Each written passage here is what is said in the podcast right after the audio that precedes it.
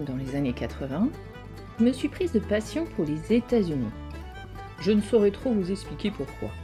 Si j'aimais la musique et regardais des films, euh, ce n'était guère une passion. Je n'étais pas non plus admirative d'un peuple qui, pour moi, avait fait table rase de son passé, violemment de celui des autochtones, et regardait à présent le reste du monde comme inférieur. Si je me suis passionnée pour les États-Unis, cela n'a donc jamais été dans l'idée d'aller tenter y faire fortune ou de m'y intégrer. Je crois surtout que cela avait à voir avec l'immensité d'un pays aux multiples visages, des déserts de l'Arizona aux plaines du Montana, du soleil de la Californie au frimas de l'Alaska, des campagnes les plus reculées aux mégalopoles les plus emblématiques. C'est à 16 ans que j'ai eu la chance de pénétrer pour la première fois aux États-Unis. J'étais alors en voyage avec mes parents et nous sommes arrivés en voiture du Canada au poste de frontière de Détroit. Bon, euh, l'aventure aurait pu se terminer là. Ma mère avait décidé qu'elle serait celle qui répondrait aux agents d'immigration, et quand on lui a demandé si on venait tuer le président des États-Unis, elle a répondu oui. Et oui, c'est le cas de dire. Comme je parlais passablement l'anglais à l'époque, j'ai réussi à rattraper le coup face à un agent goguenard. Je ne lui ai quand même pas dit que sa question était très con, mais bon. Ce premier séjour consistait à rendre visite à une cousine de ma mère vivant près de Chicago, et j'en ai pris plein les yeux. Mais ça n'était rien en comparaison avec deux ans plus tard, quand mon frère Philippe m'a emmené pour la première fois à New York City et je n'ai jamais rien connu depuis de comparable à cet éblouissement. Je l'avoue, je suis citadine et sensible à l'architecture urbaine, et là, avouez que j'étais servie. Quant à cette occasion, je suis allée rendre visite à la Statue de la Liberté, incontournable. J'ai été étonnée et déçue de constater, à l'issue d'une montée héroïque, que le panorama de sa couronne consistait principalement à regarder l'océan. C'est là que j'ai compris qu'au-delà d'être un symbole d'une ville et d'un pays, elle était également celui de l'accueil des immigrants. Quand j'ai par la suite découvert que certains membres de ma famille avaient eux-mêmes immigré en passant par Ellis Island, je me suis demandé s'ils avaient été soulagés ou impressionnés par la Statue de la Liberté. Et j'ai fait des recherches afin de savoir si ça collait niveau date. Et vous me connaissez assez à présent pour savoir que je ne me suis pas arrêtée à celle-ci, et que j'ai pris connaissance de quelques autres détails. Bonjour mes punaises. Alors entendons-nous bien. Je vais appeler la demoiselle Liberté, histoire que ce soit plus digeste pour tout le monde, mais son petit nom n'est pas véritablement la statue de la liberté, mais en fait la liberté éclairant le monde. Liberty Enlightening the World en version anglaise. En version française, qui est la version originale, Cocorico, on ne se pose pas de questions sur ce liberté, mais en anglais, pourquoi avoir traduit liberty et pas freedom Il existe en fait une petite différence. Freedom correspond à la liberté dont vous disposez, quand liberty correspond à celle qui vous est offerte. Vous voyez la nuance? Bon, ça c'est pour l'anecdote. Aujourd'hui, il nous est impossible de dissocier les États-Unis de cette statue emblématique alors même qu'à l'échelle de l'architecture européenne, ces 137 ans d'existence sont du pipi de chat, disons. Mais n'oublions pas que bien qu'ils donnent l'impression d'avoir tout inventé, les États-Unis restent un pays relativement jeune. La déclaration d'indépendance des 13 colonies américaines date en effet du 4 juillet 1776, certes, mais il a fallu encore un paquet d'années avant que les choses soient totalement clarifiées. Pendant la guerre d'indépendance, qui se jouait majoritairement contre le Royaume-Uni et les loyalistes américains fidèles à l'Angleterre, sachez que la France a sournoisement, mais activement, aidé les patriotes de George Washington afin de se venger, en quelque sorte, de son grand adversaire européen. C'est aussi la raison pour laquelle ceux qui suivent se rappellent peut-être que Louis XV a été le premier à officialiser la naissance de ce nouveau pays par le traité de Versailles du 3 septembre 1783. L'amitié franco-américaine a donc toujours été en quelque sorte. Petit bond dans le temps. Nous sommes le 14 avril 1865. Abraham Lincoln, 16e président des États-Unis, est à l'initiative d'un gouvernement de l'Union, ce qui déplaît fortement aux confédérés.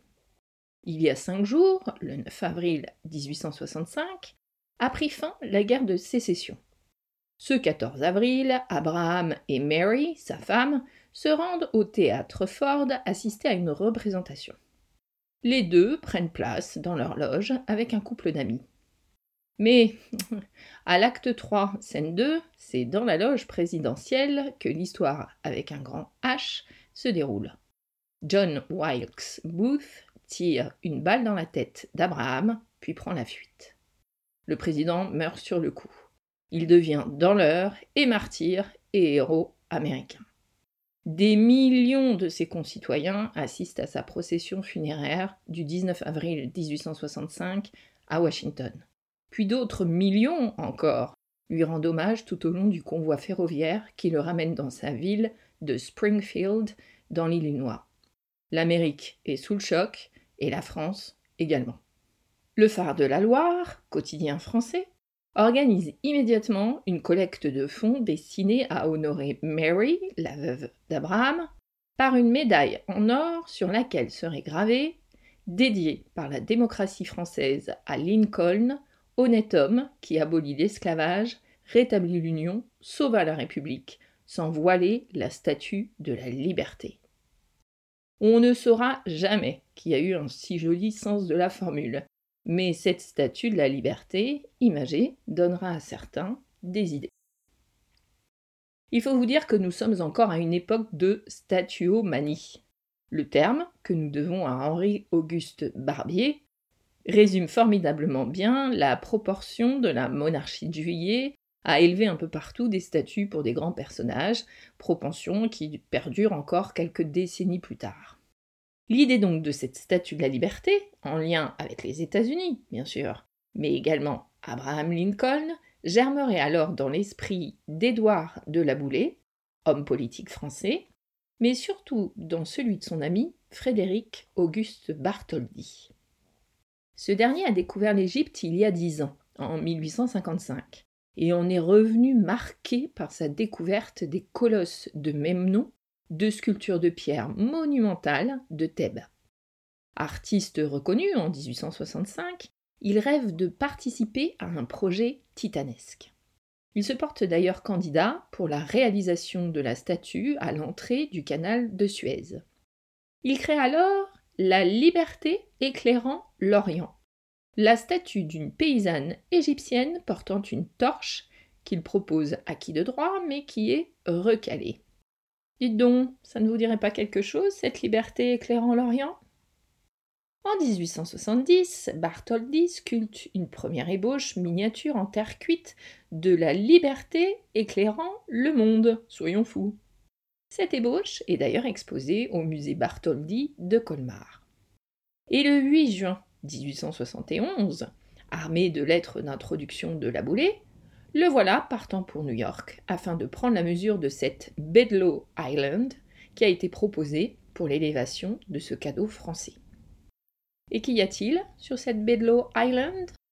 Une base militaire et surtout le Fort Wood, construit en granit et dont les fondations en forme d'étoile à onze branches serviront de base pour la construction du socle de la statue.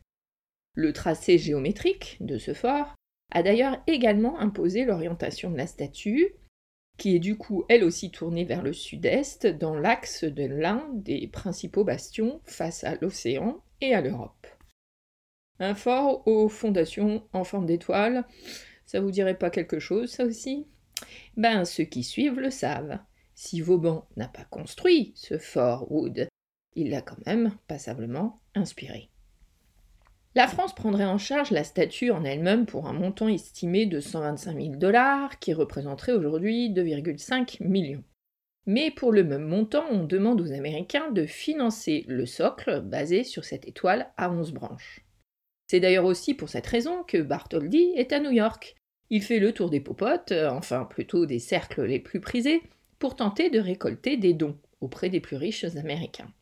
Sauf que ces Américains d'hier expliquent un peu ceux d'aujourd'hui. Contre leur participation au socle de la Statue de la Liberté, ils réclament que le nom de leur entreprise soit gravé sur ce même socle. Les villes de Boston et de Philadelphie, quant à elles, proposent de payer la totalité du montant de la construction de la statue en échange de sa relocalisation dans leur ville. Ils sont fous, ces Américains. Il n'en est pas question, et Bartholdi rentre la bourse vide. Mais bien évidemment, difficile de faire durer le suspense, l'argent finira par être trouvé, et Liberté finira donc par se faire, même si les soucis financiers mailleront le projet. En France, c'est le comité de l'Union franco-américaine, fondé en 1875 par Édouard de la Boulay, qui se charge d'organiser la collecte. Tous les moyens de l'époque sont bons hein, et sont utilisés à cette fin.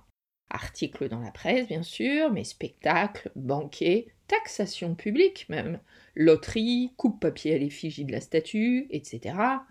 Parallèlement, aux États-Unis, des spectacles de théâtre, des expositions d'art, des ventes aux enchères, ainsi que des combats de boxe professionnels sont organisés pour recueillir de l'argent nécessaire à la construction du socle. Le 18 février 1879, Bartholdi obtient un brevet pour sa statue, le brevet D11 023. Ce dernier la décrit en ces termes. Une statue représentant la liberté éclairant le monde, qui consiste fondamentalement en un personnage féminin drapé, avec un bras levé, portant une torche, alors que l'autre tient une tablette gravée et avec un diadème sur la tête, en substance comme indiqué plus avant. Le brevet précise aussi que le visage de la statue possède des traits classiques mais graves et calmes, et note que le corps de la statue est légèrement penché sur la gauche afin de reposer sur sa jambe gauche, de telle sorte que le monument tienne en équilibre. Il est en outre précisé que la statue est interdite de reproduction. Je cite De toute manière connue en art glyphique, sous forme de statue ou statuette, ou en haut relief, en bas relief, en métal, pierre, terre cuite, plâtre de Paris ou autre composition plastique. Bon, euh, bien évidemment, il y a eu prescription depuis, et liberté sera par la suite déclinée sur tous les supports possibles et imaginables. Quant à ces traits classiques mais graves, on a mille hypothèses quant aux sources d'inspiration de Bartholdi. Il a probablement réalisé une synthèse de plusieurs visages féminins, afin de donner une image neutre et impersonnelle de liberté. Certains y voient pourtant celui de sa mère, d'autres celui de l'une de ses amies. Plusieurs femmes ont en effet posé pour lui, mais difficile de déterminer si l'une d'elles est l'unique inspiratrice de ce visage. On sait par contre que la coiffe de liberté est directement inspirée du grand sceau de France, symbole officiel de la République française depuis la Seconde République de 1848. Les deux libertés, la française et l'américaine, portent chacune une couronne à sept branches, symbolisant les sept mers et continents de la planète. La torche est quant à elle un classique de l'art sculptural monumental, comme ce colosse de Rhodes se tenant à l'entrée du port, une torche à la main pour guider les navires. La torche originale de Liberté a pour sa part été remplacée en 1984 par une nouvelle torche de cuivre recouverte de feuilles d'or 24 carats. Sur la tablette que Liberté tient, Bartholdi grave simplement la date de la déclaration d'indépendance des États-Unis en chiffres romains. Dans la description, Bartholdi ne parle pas de ces chaînes brisées que Liberté foule à ses pieds et qui sont pourtant hautement symboliques.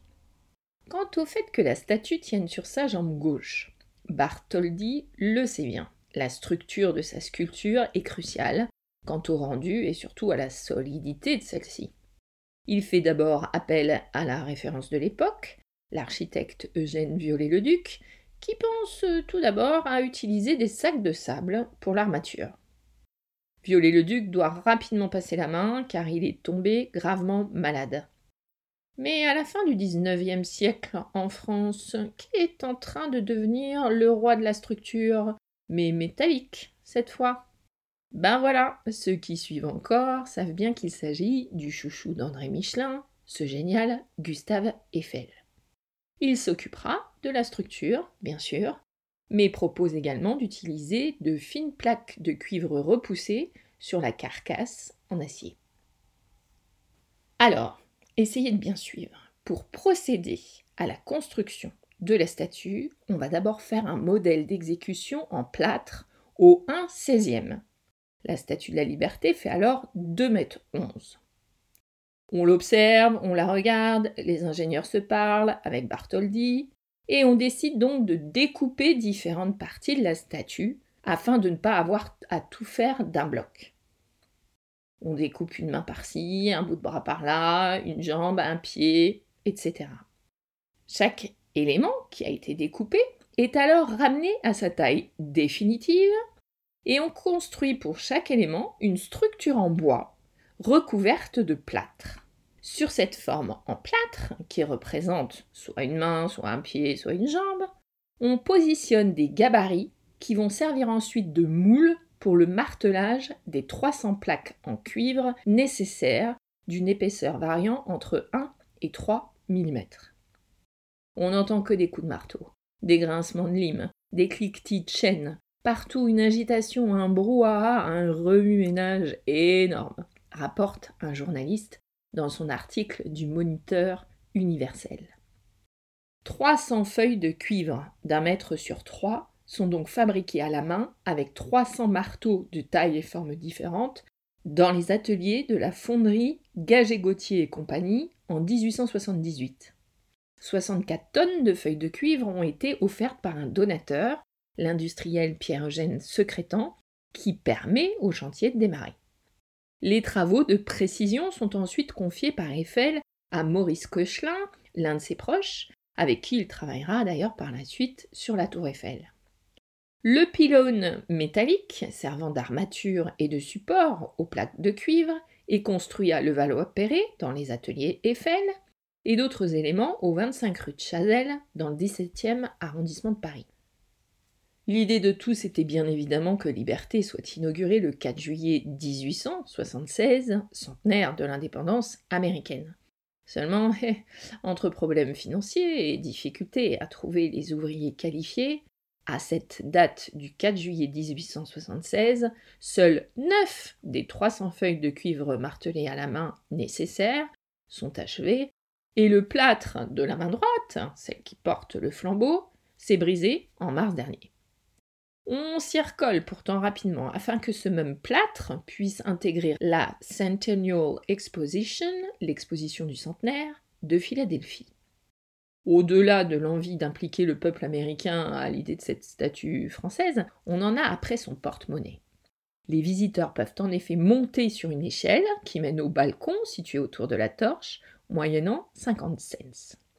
Des photographies, des affiches et des maquettes de la statue sont vendus pendant l'exposition afin de financer la suite des travaux. C'est ensuite la réalisation de la tête de liberté, présentée en 1878 à l'exposition universelle de Paris dans les jardins du Champ de Mars, et les visiteurs peuvent pénétrer à l'intérieur de la tête de liberté jusqu'au diadème au moyen d'un escalier de 43 mètres, moyennant la somme de 5 centimes. La haute statue émerge peu à peu des toits de la plaine Monceau et de la rue de Chazelle sur le terrain acquis pour l'occasion. Elle devient l'une des promenades favorites des Parisiens. Devenue le plus haut monument de Paris, elle se visite moyennant un droit d'entrée. Parce qu'il faut que vous compreniez quelque chose, c'est que la statue de la liberté, si elle a été conçue en France, a aussi été érigée en France pour qu'on s'assure qu'elle soit totalement viable. Elle a un temps veillé sur Paris. Des miniatures de la statue portant sur le socle le nom de Gaget, vous vous rappelez peut-être le nom de la fonderie, sont vendues pour financer le projet. Selon la légende, c'est d'ailleurs de là que viendrait le mot gadget, Gaget, avec la prononciation anglaise. Du côté américain, on traîne également, il faut l'avouer. La collecte de fonds est sous l'égide du procureur général des États-Unis, qui a probablement autre chose à faire, avouons-le. Il faut dire que le projet, d'ailleurs, n'est pas soutenu par tout le monde là-bas. On le juge souvent trop ambitieux, trop onéreux, il faudra attendre l'implication du journaliste et patron de presse Joseph Pulitzer pour que les choses bougent enfin. Joseph Pulitzer, ça vous dirait pas quelque chose, ça aussi? Ben oui, c'est en effet lui qui donnera son nom au prix éponyme, symbole de la presse d'investigation engagée socialement qu'il était. Il met donc à la disposition du projet Liberté les premières pages de sa publication New York World, afin donc de récolter de l'argent. Et il n'hésite pas également à y fustiger les classes aisées qui ont des oursins dans leur poche, comme les classes moyennes, qui comptent, elles, sur les plus riches pour ne pas avoir à cracher au bassinet. 102 000 dollars sont recueillis à cette occasion, 80% de ce total ayant été reçu en montant de moins d'un dollar. Les fonds nécessaires à la construction du socle, imaginé par l'architecte américain Richard Morris Hunt et réalisé par l'ingénieur Charles Pomeroy Stone, sont enfin rassemblés en août 1884. La première pierre du piédestal, renfermant d'ailleurs une copie de la Déclaration d'indépendance des États-Unis, est posée le 5 août 1884. Côté français, la statue est enfin achevée et présentée à l'ambassadeur des États-Unis en France le 4 juillet 1884. À cette occasion, Bartholdi et Ferdinand Lesseps, qui a lui remplacé Laboulé à la tête de l'Union franco-américaine, signent l'acte de donation de la liberté éclairant le monde au peuple américain. Après donc avoir veillé sur Paris pendant les longues années de sa construction, Liberté est enfin démontée en 350 pièces placées dans 214 containers. Ceux-ci quittent Rouen le 21 mai 1885 à bord de la frégate l'Isère pour arriver à New York le 17 juin 1885. Nous sommes 20 ans après l'assassinat d'Abraham Lincoln. Malheureusement, le socle n'étant pas encore terminé, Liberté doit patienter à New York dans ses caisses. Remonté en quatre mois sur cette île Bedlow portant désormais son nom, Liberty Island, à l'aide de rivets de cuivre à présent et non plus de simples vis comme à Paris, elle est inaugurée par le président américain Grover Cleveland, que je n'avais pas l'honneur de connaître d'ailleurs, le 28 octobre 1886, avec donc dix ans de retard sur la date prévue. Malgré tout, sa conception et sa construction ont été reconnues à l'époque comme l'une des grandes prouesses techniques du XIXe siècle, saluée comme associant l'art à l'ingénierie. Lorsqu'elle fut érigée, en 1886, elle était alors la plus haute structure de fer au monde. Sachez qu'entre 1886 et 1902, Liberté fait également office de phare. Néanmoins, comme son pouvoir éclairant n'a pas été jugé suffisant, elle est rapidement mise à la retraite d'une hauteur de 46,50 mètres, 93 mètres en comptant le socle, qui vous donneront 354 marches à monter pour accéder à sa couronne, Liberté pèse 31 tonnes de cuivre et 125 d'acier, et même 225 tonnes au total avec son socle. C'est probablement pour cela que la belle chausse du 879. Par grand vent de plus de 80 km/h, elle peut se balancer jusqu'à 8 cm, tandis que sa torche peut, elle, bouger de 12 à 13 cm. En 1982, il a été découvert que la tête de Liberté a été installée excentrée de 61 cm d'après les plans de Bartholdi.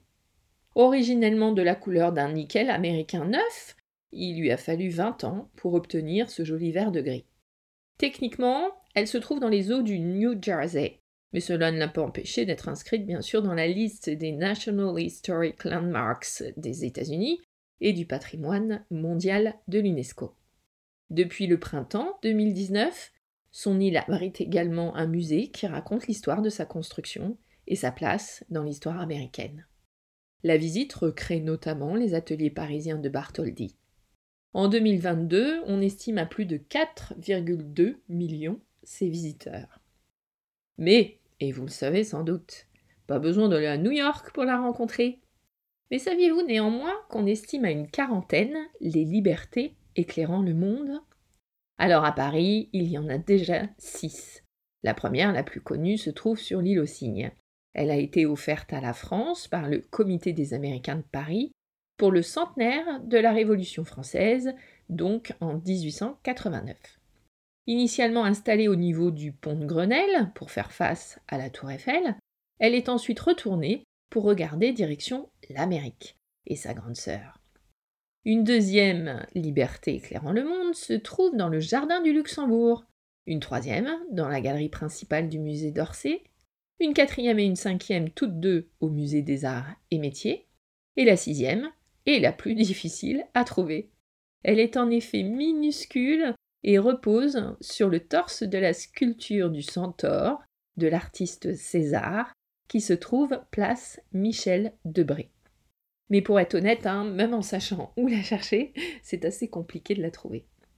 Quant aux 34 et quelques autres, en métropole euh, ou ailleurs, comme à Las Vegas par exemple, il y en a des authentiques et d'autres, disons, euh, problématiques. Mais avouons-le, la seule, la vraie, c'est Liberté, qui accueille les voyageurs d'un jour et de toujours en baie d'Hudson. À bientôt mes punaises, prochain épisode et et si on parlait de bonne manière, punaise?